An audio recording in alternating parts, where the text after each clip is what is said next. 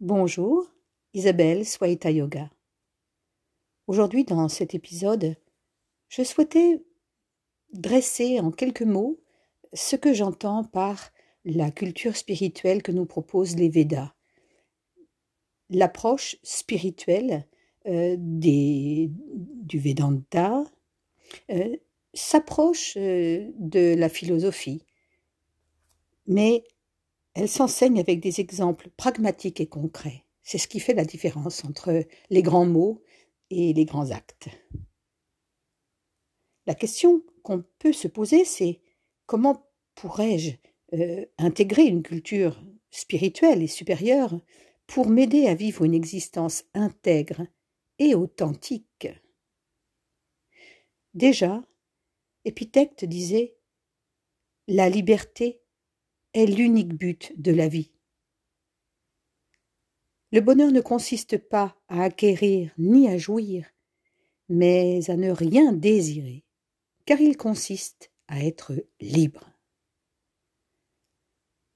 Et dans la culture védique, elle aussi, ancestrale, cela s'appelle le moksha.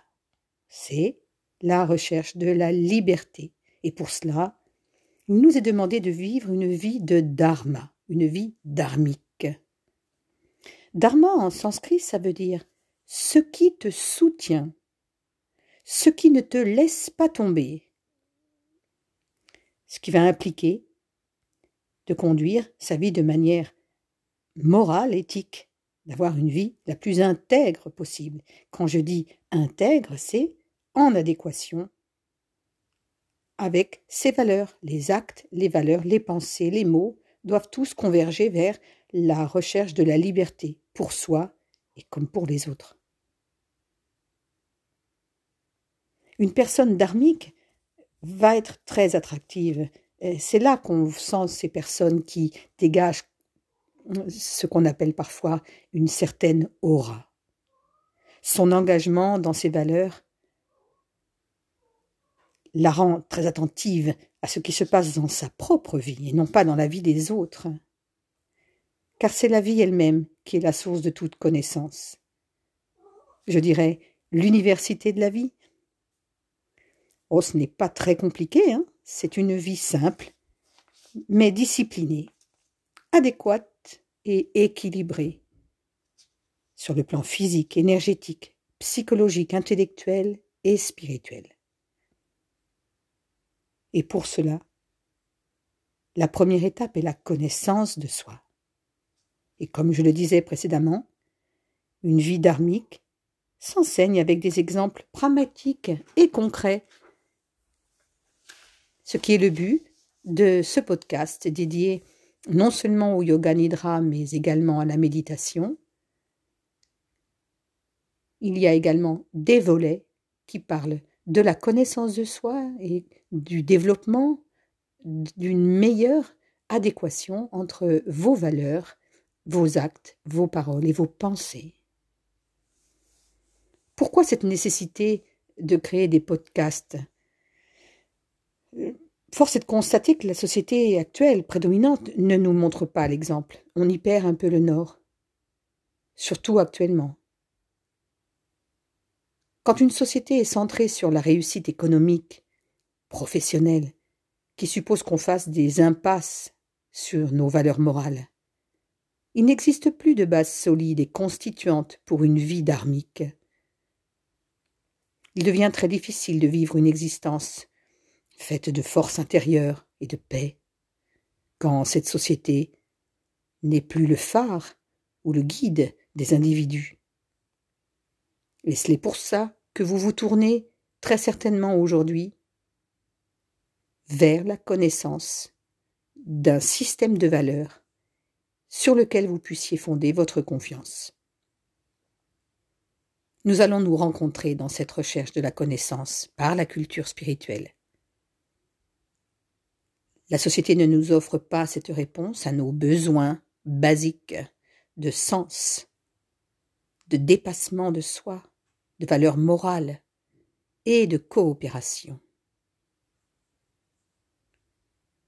Car quand bien même la société nous offre la possibilité de choisir constamment, nous offre des droits, de l'amusement, pour, pour autant que nous puissions jouir de tout ce confort, cette expansion économique.